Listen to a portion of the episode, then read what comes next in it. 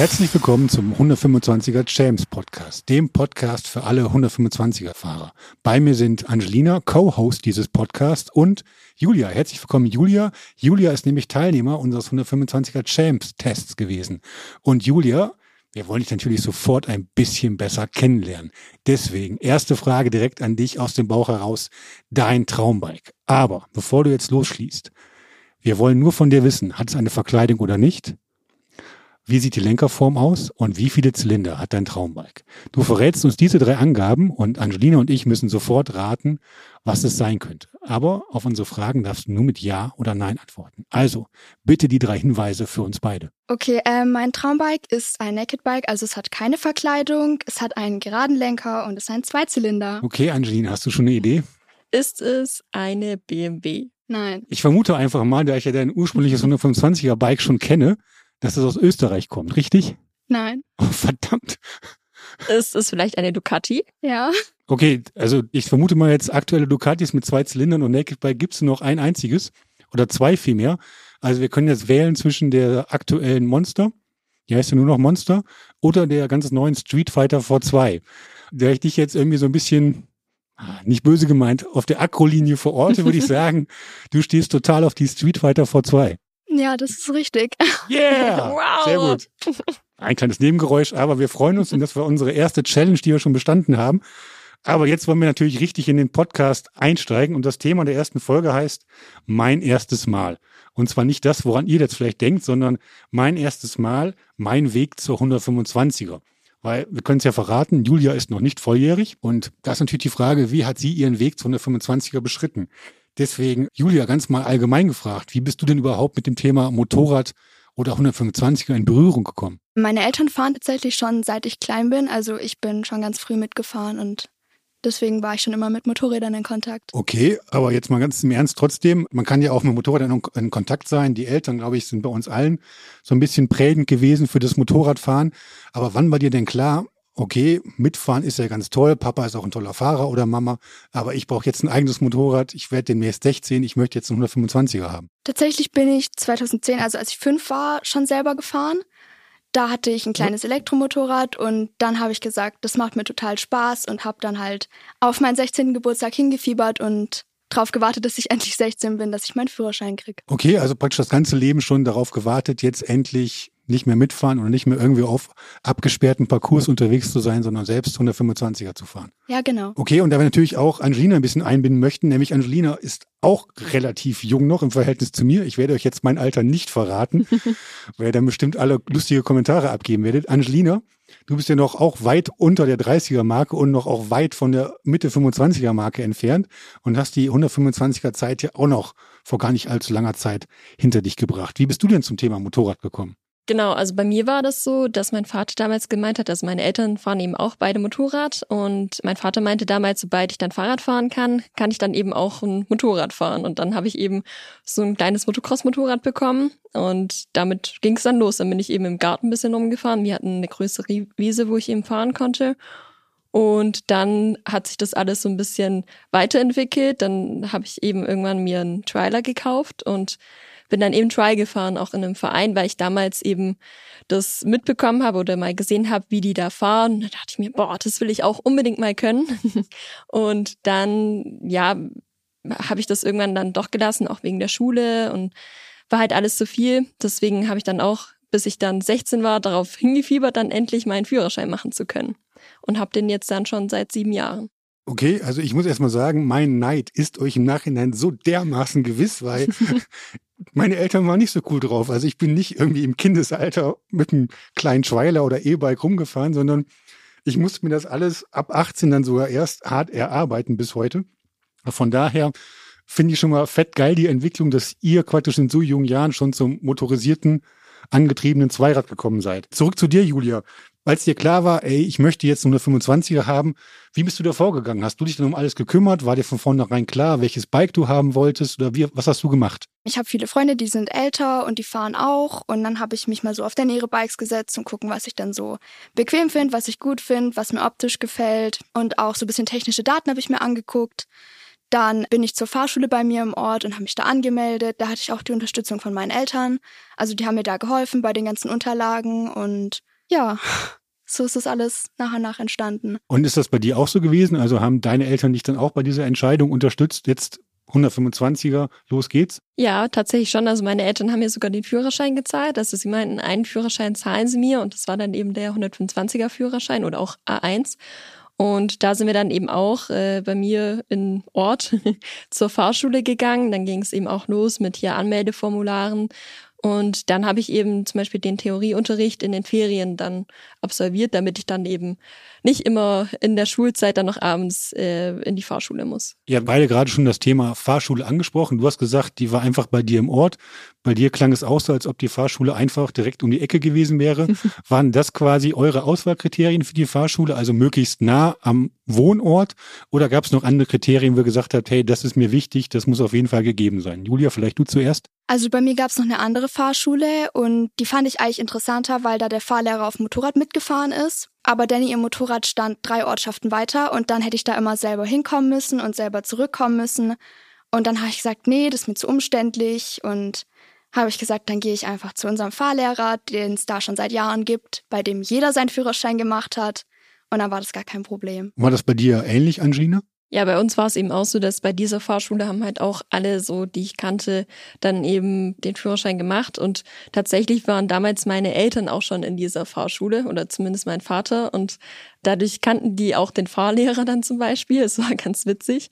Und ich konnte da eben auch hinlaufen und die hatten, also damals hatte ich eben auch noch keine eigene Ausrüstung. Die hatten dann eben auch Ausrüstung da, die ich dann eben anziehen konnte. Und von dem her hat es sehr gut geklappt. Okay, ganz spannend, weil ich bin auch zu der Fahrschule damals gegangen, als ich 18 wurde, bei der meine Mutter auch schon ihren Führerschein gemacht hat. Also von daher scheint es da irgendwie immer so eine ganz stringente Prägung zu geben, dass man halt das gut gemeinte oder gut gefundene halt weitervermittelt. Aber jetzt mal so aus der Retro-Perspektive. Ähm, Ihr habt ja beide jetzt sozusagen diese Fahrschulzeit hinter euch gebracht mit den 125ern. Gäbe es irgendwelche Tipps, die ihr weitergeben würdet an Leute, die jetzt darüber nachdenken, den 125er Führerschein zu machen? Gibt es da irgendetwas, wo ihr sagen würdet, ey, wenn ihr auf der Suche nach einer Fahrschule seid, achtet unbedingt darauf, das war mir besonders wichtig, das war für mich ausschlaggebend? Julia? Also ich finde es auf jeden Fall wichtig, dass man mit dem Fahrlehrer als Person gut klarkommt oder dementsprechend mit einer Fahrlehrerin. Man sollte einfach gut mit der reden können oder mit ihm und dass es da nicht zu viel Kommunikation kommt und dass es nicht irgendwie unangenehme Situationen gibt, wenn man sich nicht wohlfühlt oder Angst hat und es der Person nicht sagen kann. Okay, hat denn bei deiner Ausbildung alles reibungslos geklappt, um das mal einfach jetzt so nachzuhaken? Also ich hatte am Anfang ein bisschen Angst, wenn ich ehrlich bin, weil ich als kleines Kind mal mit meiner Motocross-Maschine gegen eine Garage gefahren bin. also, die, die tauchte wahrscheinlich plötzlich auf, du konntest nichts dafür. Ja, ich bin im Kreis gefahren und die Fahrt hat dann halt mit dem Kontakt der Garagenwand geendet. Okay. Und meine erste Fahrstunde war zwischen Garagen. Dementsprechend war ich da ein bisschen geprägt und hatte ein bisschen Angst. Und dann habe ich das dem gesagt und dann sind wir woanders hin und dann war das alles gar kein Problem. Dann lief der Rest reibungslos. Also sind dann direkt auf deine persönlichen Wünsche eingegangen. Ja. Super, das hört sich gut an. War es bei dir ähnlich oder was würdest du so als Tipp mitgeben an angehende 125er Führerscheinmacher, Angelina? Also ich würde tatsächlich den Tipp geben, auch gerade nach dem Fahrlehrer zu gucken, wo man sich eben wohlfühlt, auch jetzt dann nicht unbedingt immer aufs Geld zu achten, weil bei mir war es dann eben so, dass der Fahrlehrer dann tatsächlich nicht so der richtige Fahrlehrer für mich war. Also der hat mir einfach sehr, sehr viel Druck so gesetzt und ähm, dadurch war dann eben eher so dieser Gang zum Fahrlehrer und alles, es war dann immer so ein bisschen, ja, da muss ich jetzt hin, weil ich muss ja dann oder ich will ja irgendwann dann eben fahren und so, aber ich habe es dann eben nicht mehr gerne gemacht und ich habe mich auch überhaupt nicht mehr drauf gefreut. Es war eher so schon äh, nicht so ein tolles Erlebnis mit dem Fahrlehrer. Deswegen bin ich dann eben auch ab dem A2 zu einem anderen Fahrlehrer gegangen. Aber genau, einfach als Tipp, gerade schauen, dass man sich wohlfühlt und nicht nur immer aufs Geld achten. Wobei du jetzt einen Aspekt schon mit Geld angesprochen hast, du hast es ja vorhin schon gesagt, ähm, wichtig war dir auch, dass dir bei der Fahrschule die Klamotten gestellt wurden. Also natürlich genau. ist es genau. wichtig, wenn man Motorrad fahren möchte, auch 125, dass man halt eine komplette Sicherheitsausrüstung hat, weil selbst wenn man sich damit 50 mal auf die Nase fliegt, äh, auf die Nase fliegt, 50 kmh sind 50 kmh und da kann halt schnell was kaputt gehen. Ja. Du hast es gesagt, bei dir wurden dir Klamotten gestellt, also das heißt komplett, Angelina, vom Helm bis zu den Stiefeln oder musstest du selbst was mitbringen? Nee, tatsächlich alles. Ähm, was dann natürlich auch nicht immer so lecker war, wenn dann gerade davor irgendwie im Sommer schon zwei damit gefahren sind und die dann halt durchgespitzt waren oder auch der Helm roch nicht immer so gut, aber mein Gott, also für die paar Mal hat man es dann eben genommen im Nachhinein bin ich dann froh, dass ich jetzt meine eigenen Klamotten habe. War das bei dir ähnlich, Julia? Also bei mir war es so, ich bin ja schon ewig bei meinen Eltern dann auch ja. hinten drauf mitgefahren, längere Touren, Urlaube, Wochen waren wir unterwegs. Also ich hatte alles, ich war komplett ausgerüstet. Das einzig Neue für meinen Fahrlehrer, was ich ihm mitgebracht habe, war, dass wir telefonieren, statt so ein Walkie-Talkie mit Mikrofon im Ohr oder ja, Headset halt. Weil dann konnte ich nicht mit ihm reden und dann war das immer so kompliziert mit der Kommunikation und mein Helm hatte eine Sprechanlage. Dann habe ich gesagt, wieso telefonieren wir nicht einfach? und dann dann war das ganz ohne Probleme und dann musste ich mir da auch nicht so einen Knopf ins Ohr drücken, dann hat es nicht unterm Helm gedrückt, das war. Ich also, finde, das ist, glaube ich, ein ziemlich fetter, geiler Tipp, weil ich kann mich noch an meine Fahrschulzeit erinnern. Da gab es zum einen, also das lässt jetzt ein bisschen auf mein Alter schließen, nur gar keine Smartphones. und als dann irgendwie Smartphones oder Mobiltelefone aufkamen, waren die Tarife halt so teuer, dass niemand hätte 45 Minuten lang mit einem in ständiger Verbindung telefonieren können. Also das wäre wäre unbezahlbar gewesen. Ähm, Unbezahlbar ist, glaube ich, ein ganz gutes Stichwort, weil so ein Führerschein kostet ja auch Geld. Machen wir uns nichts vor und das Geld muss man irgendwie aufbringen. Aber dieses Geld ist natürlich auch ganz entscheidend davon abhängig, wie viele Fahrstunden man braucht. Weil es gibt ja eine vorgeschriebene Mindestanzahl, also es gibt so Übungsparcours, die man machen muss, es gibt Überlandfahrten, es gibt Stadtfahrten, es gibt Nachtfahrten. Aber jetzt mal ganz im Ernst an euch beide. Fangen wir mit Julia an. Hat bei dir denn alles geklappt und wie viele Stunden hast du denn gebraucht? Weißt du das noch? Ja, es hat alles gut geklappt. Wie viele Stunden ich hatte, also die Pflichtstunden natürlich. Und dann haben wir noch, ich glaube, fünf, sechs normale Stunden. Wir hatten immer Doppelstunden. Mhm. Also immer 90 Minuten haben wir dann immer gemacht, fünf, sechs Mal. Und da haben wir dann Übungen gemacht oder darauf ist dann auch der Weg zur Autobahn, darauf ist dann der auch gelaufen. Und ja, also so um die 20 Stück waren es dann, glaube ich. Sah es bei dir ähnlich aus, Angelina? Boah, bei mir ist es schon ein bisschen länger her, deswegen weiß ich gar nicht mehr, wie viele genau. Das sagt sie jetzt nur so, ich weiß es ganz genau. Nein, tatsächlich nicht. nee, ich weiß auf jeden Fall, dass ich ein paar mehr gebraucht habe, ja. Einfach auch durch diesen Druck, den der Fahrlehrer mir gemacht hat, habe ich dann halt einfach war ich nie so frei im Kopf und konnte dann hier gerade so Parcours und alles habe ich einfach länger Zeit gebraucht. Aber ja, am Ende habe ich es trotzdem geschafft. Okay, und ihr hört schon, es geht nicht immer alles glatt. Deswegen kommen wir jetzt mal zu einer kleinen Einspielkategorie und die nennt sich Tops und Flops meiner 125er Zeit. Und wir kommen wieder auf Julia zu. Du wärst jetzt ja schon relativ lang in Anführungszeichen 125er, bist auch viel unterwegs, bist bis zum Nordkap und zurückgefahren mit deiner 125er, also schon richtig mächtig weite Strecken. Wenn du dich zurückerinnerst, dein 125er Top-Erlebnis, das du gehabt hast in deiner Zeit, weißt du es noch? Mm, also es ist schwer. Es gibt viele tolle Sachen, die ich jetzt erleben konnte durch meinen 125er, aber ich glaube, oben ankommen am Nordkap, das war schon der Hammer. Also ich hatte meinen Führerschein keinen Monat und stand dann da oben am Nordkap. Das war, das war echt ein Hammergefühl. Okay. Und natürlich gibt's die meisten Tops ja nicht ohne Flops. Also da passiert irgendwie immer was weiß ich als Motorradtester auch genug zu berichten. Also bei uns geht natürlich auch nicht immer alles glatt. Hast du dann auch ein Erlebnis, wo du sagst, mein Gott, ey, wie konnte mir das passieren? Also das hätte nun wirklich nicht sein müssen. Es gibt was Blödes, das passiert ist und ähm, das war, dass meine Motorradbatterie, die Pole sind oxidiert in Norwegen. Oh. Oh. und dann standen wir da erstmal ein bisschen blöd da, weil wir dachten, die Batterie ist kaputt und es ging dann zum Glück, wir haben es dann alles aufgemacht, haben es ein bisschen abgekratzt mit dem Schraubenzieher. Und dann ist sie wieder problemlos angegangen, aber hätte jetzt nicht sein müssen, war unnötiger Stress, war das Motorrad auf die Fähre schieben, von der Fähre runter, Berg hochschieben, damit das Teil anspringt. Also es war jetzt nicht so ein tolles Erlebnis, aber es war, es war nicht so, dass ich jetzt sag, das hätte mich jetzt umgebracht oder so. Also es war. aber war immerhin noch eine Sache, glaube ich, über die man nachher einfach ein bisschen lächelt, weil ich glaube, ja. in dem Moment war es halt total doof und unnötig, aber im Nachhinein kann man ja drüber lächeln. Aber jetzt hat Julia erzählt, Angelina, ich weiß, du erinnerst dich nur noch ganz schlecht an diese Zeit, die Dekaden quasi zurückliegt. Aber trotzdem, jetzt mal im Hinterstübchen nachgefragt. Fangen wir bei dir mit dem Flop an, um das Ganze ein bisschen andersrum aufzubauen. Hast du irgendwas erlebt, wo du denkst, oh nee, muss das sein? Ja, es sind bei mir sogar zwei Sachen. Also zum einen äh, bin ich eben auch in Urlaub gefahren, nach Frankreich runter und dann im Kreisverkehr. Also es hat halt den ganzen Tag geregnet, lag halt ein bisschen Öl. Und äh, dann bin ich halt einfach weggerutscht. So konnte ich halt natürlich nichts mehr machen. Dann ist halt der Schalthebel ab. hat's halt abgerissen so. Dann haben wir unten, also es ist auch gleichzeitig so ein bisschen den Top, weil wir dann Hilfe bekommen haben. Dann wurde eben das Motorrad zum Urlaubsort gebracht im Prinzip.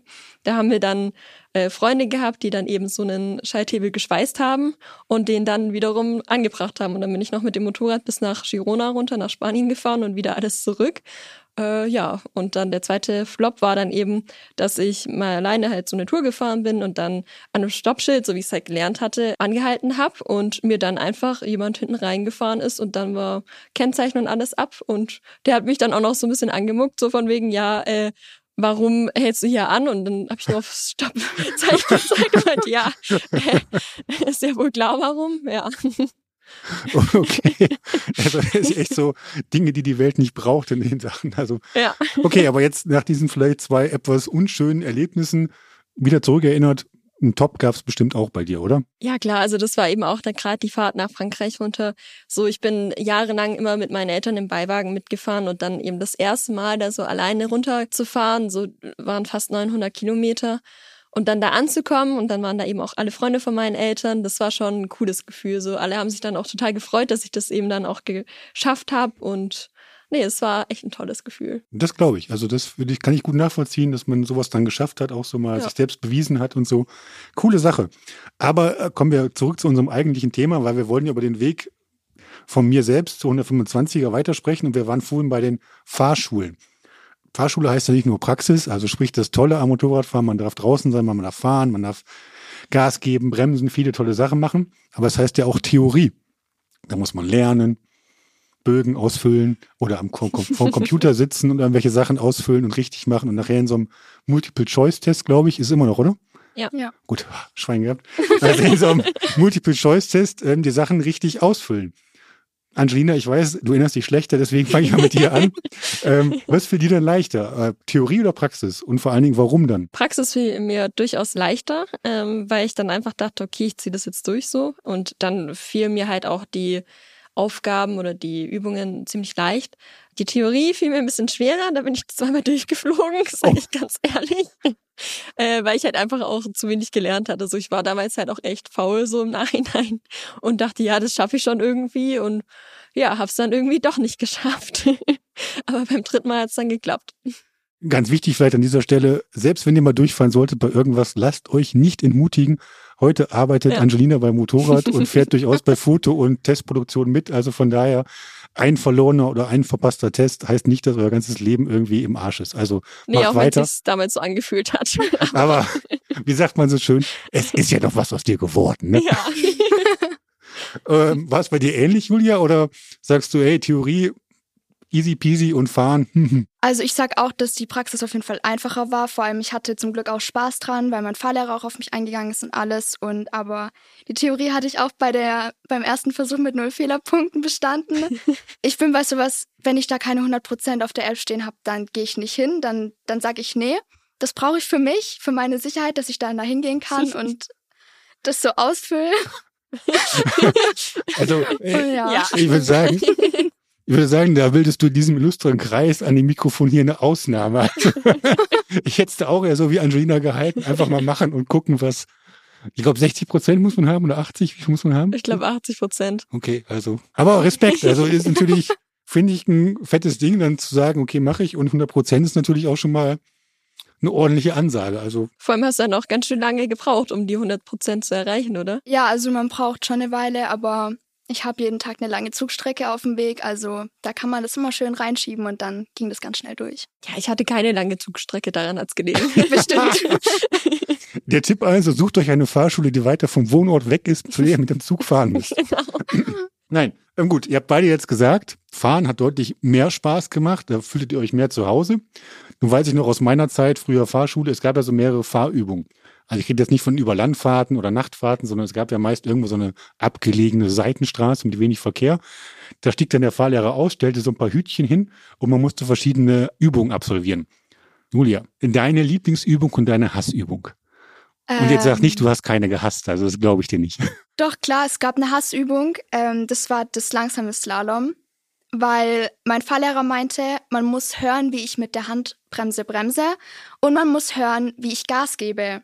Ich muss den Motor aufheulen lassen. Und es hat für meinen Kopf einfach keinen Sinn ergeben. Ich habe gedacht, ich kann mich doch da auch mit der Kupplung durchziehen. So, so wie das jeder normale Mensch macht. Und dann meinte er, nee, dann fällst du durch, das kannst du nicht machen, das darfst du nicht. Und das war bisschen blöd. Das hat mich jedes Mal wieder aufs Neue fertig gemacht und deswegen habe ich die Übung auch bestimmt 500 Mal machen müssen, weil ich jedes Mal für ihn nicht genug Motorgeräusche gemacht habe. Wenn ich da ganz kurz eingreitschen darf, aus, glaube ich, ein paar hunderttausend Kilometern Fahrerfahrung. Also wenn ihr langsam fahren wollt und das vernünftig machen wollt, Finger an die Kupplung, ein bisschen Gas geben, Fuß auf die Hinterradbremse. Vorderradbremse ist ganz, ganz kritisch, weil wenn das Lenkrad nur ein bisschen eingeschlagen ist, dann kann das ganz schnell dazu führen, dass es auf der Nase liegt. Also ich weiß nicht, was dein Fahrlehrer da geritten hat. Ich hoffe, du praktizierst das heute anders, aber das ist nicht der Tipp gewesen, den man beherzigen sollte. Okay, jetzt haben wir die ja. Hassübung. Gab es auch eine so, wo du gesagt hast, ey, das könnte ich den ganzen Tag machen? Ich fand tatsächlich die Gefahrenbremsung ganz lustig. Ich hatte da irgendwie meinen Spaß dran. Vor allem, als mein Fahrlehrer meinte, da passiert nichts, außer du fährst gegen eine Mauer. Dann fliegst du drüber.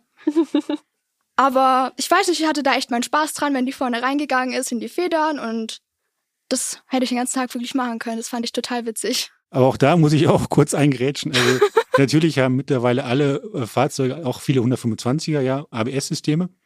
Und die ABS-Systeme sorgen ja schon dafür, dass man praktisch eigentlich keine blockierenden Räder mehr hat, die dann ursächlich dafür sind, dass man zum Teil halt hinten abhebt. Aber dennoch sind natürlich ABS-Systeme im Zweifel kein Überschlagsverhinderer. Also auch da, wie gesagt, aus ganz viel Testerfahrung, übt das, übt das, übt das. Das ist ein ganz wichtiger Tipp. Tastet euch daran. ABS ist immer besser als kein ABS, ohne Zweifel, aber es ist keine Gewähr, dass man in jedem Fall nicht über den Lenker geht. Also man muss halt schon ein bisschen gucken, dass man im Notfall halt den Bremsgriff ein bisschen wieder lösen kann, um dann praktisch den Bremsdruck zu verringern. Das nur einfach so aus ganz vielen Erfahrungen aus Testkilometern und auch einigen Bremstests, die wir schon gemacht haben. Angelina. Ja. Hassübung mit der 125er beim Führerschein machen. Was war das bei dir? Ja, da muss ich jetzt natürlich auch erstmal wieder länger nachdenken, aber. du hast zwei Sekunden. nee, äh, es war tatsächlich, ich glaube, das schnelle Ausweichen. Also, wo man dann eben schnell hinfahren musste und dann wieder ausweichen und dann irgendwie in eine gewisse Spur wieder reinkommen musste und so. Das war irgendwie nicht so meins. Dann wiederum aber das langsame, also den langsamen Slalom, den habe ich immer gut hinbekommen. Also das war, glaube ich, auch durch meine Zeit dann doch beim Try-Fahren und so, habe ich das sofort eigentlich gekonnt und musste es kaum üben. Hört sich doch sehr gut an. Ja. Sehr gut. Jetzt geht es natürlich darum, Führerscheine kosten Geld. Wir haben es vorhin schon angesprochen. Zum einen hängt es natürlich davon ab, wie viele Stunden man benötigt. Deswegen jetzt, ich weiß, du musst wieder länger nachdenken, Angelina. Ich frage zuerst Julia. Julia, weißt du ungefähr, was du bezahlen musstest für deinen 125er Führerschein oder wer auch immer, also wie viel Geld der gekostet hat? Ich weiß es leider überhaupt nicht. Meine Eltern haben das glücklicherweise für mich übernommen. Deine also, Eltern sind ziemlich cool, glaube ich. ja. Ich habe da leider keine Zahlen. Ich weiß, dass die Grundgebühr recht hoch war, aber dafür die Fahrstunden verhältnismäßig zu allen anderen Fahrschulen sehr billig. Okay. Aber ich weiß leider gar keine Zahlen. Okay. Weißt du, durftest jetzt nachdenken, Angelina. Also ich mhm. hoffe, du kannst uns jetzt mit ein paar Zahlen weiterhelfen. Ich glaube, ich habe damals 1800 oder so gezahlt. Also mit äh, hier Prüfung und allem war, glaube ich, auch schon ein bisschen teurer damals. Aber ich glaube, heute ist es noch teurer. Aber eben auch dadurch, dass ich ein paar mehr Fahrstunden gebraucht habe. Genau, also das heißt einfach nur, wenn man es zusammenfassen möchte, bei Angelina ist ja der Führerschein jetzt schon doch ein paar Jährchen her. Die Preise werden angezogen haben, also jetzt gar nicht böse gemeint, sondern mit 2000 plus Euro muss man je nachdem, glaube ich, wo man wohnt oder sowas, also in Ballungsräumen vermutlich mehr, auf dem Land ein bisschen weniger, rechnen, wenn man mit der 125er ins motorisierte Zweiradleben starten möchte, oder? Seht ihr das anders? Nee, würde ich jetzt auch mal so unterschreiben. Ja, gut. ich auch. Bei dir fragen wir beim nächsten Mal die Eltern. Sehr gut. Ähm, jetzt noch natürlich spannend. Wir sind schon fast am Ende dieser ersten Folge des Podcasts. Julia, Du weißt, du fährst immer noch ganz engagiert mit deiner 125er Duke. Hast du denn schon einen Plan, wie es dann weitergehen soll? Wirst du dem Motorrad treu bleiben? Machst du den nächsten Führerschein? Was planst du als nächstes? Ja, also ich werde auf jeden Fall weiterfahren. Ich bin auch schon angemeldet in der Fahrschule. Also der Fahrlehrer von mir, der weiß schon Bescheid, dass ich ihn bald wieder nerv, damit ich meinen Führerschein krieg. Und ich bin auch so ein bisschen am überlegen, was ich mir so als nächstes hole. Ich bin da noch nicht so ganz entschlossen. Okay, aber du bleibst auf jeden Fall dem Motorrad treu. Ja, auf jeden Fall. Sehr cool. Bei Angelina wissen wir es ja schon ein bisschen, weil die arbeitet ja schließlich bei uns. Aber jetzt mal wieder ein bisschen zurückgedacht, als du deine 125er Zeit hinter dir hattest, war dir auch klar, dass du mit dem A2 weitermachst? Ja, also das war eigentlich schon ab dem Moment klar, wo ich dann meinen A1 hatte. Bei mir war dann eher so die Überlegung, ob ich mir jetzt dann eben Motorrad hole und das drosseln lasse oder eben dann Motorrad, das ich dann eh bald wieder verkaufen muss. Also bei mir war es auch eine KTM und dann eben ja nach zwei Jahren wieder verkaufen muss, dann wieder ein neues Motorrad kaufen muss. Das war dann eher so die Überlegung. Aber dass ich den A2 mache, das stand sofort eigentlich fest. Okay, dann kurz direkt die nächste Frage. Wofür hast du dich denn entschieden, als deine A2-Zeit zu Ende war? Ein Motorrad, das gedrosselt werden muss oder direkt ein A2-Motorrad? Nee, ich habe mir tatsächlich dann eine KTM 96 Duke gekauft, die habe ich auch immer noch. Und äh, die war tatsächlich schon gedrosselt, weil ich die auch von einer anderen Fahrschule gekauft hatte. Und ich hatte die dann eben gekauft, habe die dann mit 20 dann eben entdrosseln lassen und fahre die jetzt immer noch. Also war eine gute Wahl.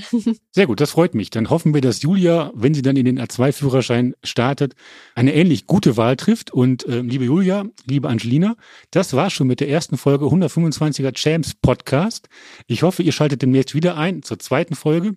Da dreht sich nämlich alles um den 125er Test. Und wir sagen schon jetzt, danke fürs Zuhören. Dankeschön. Tschüss.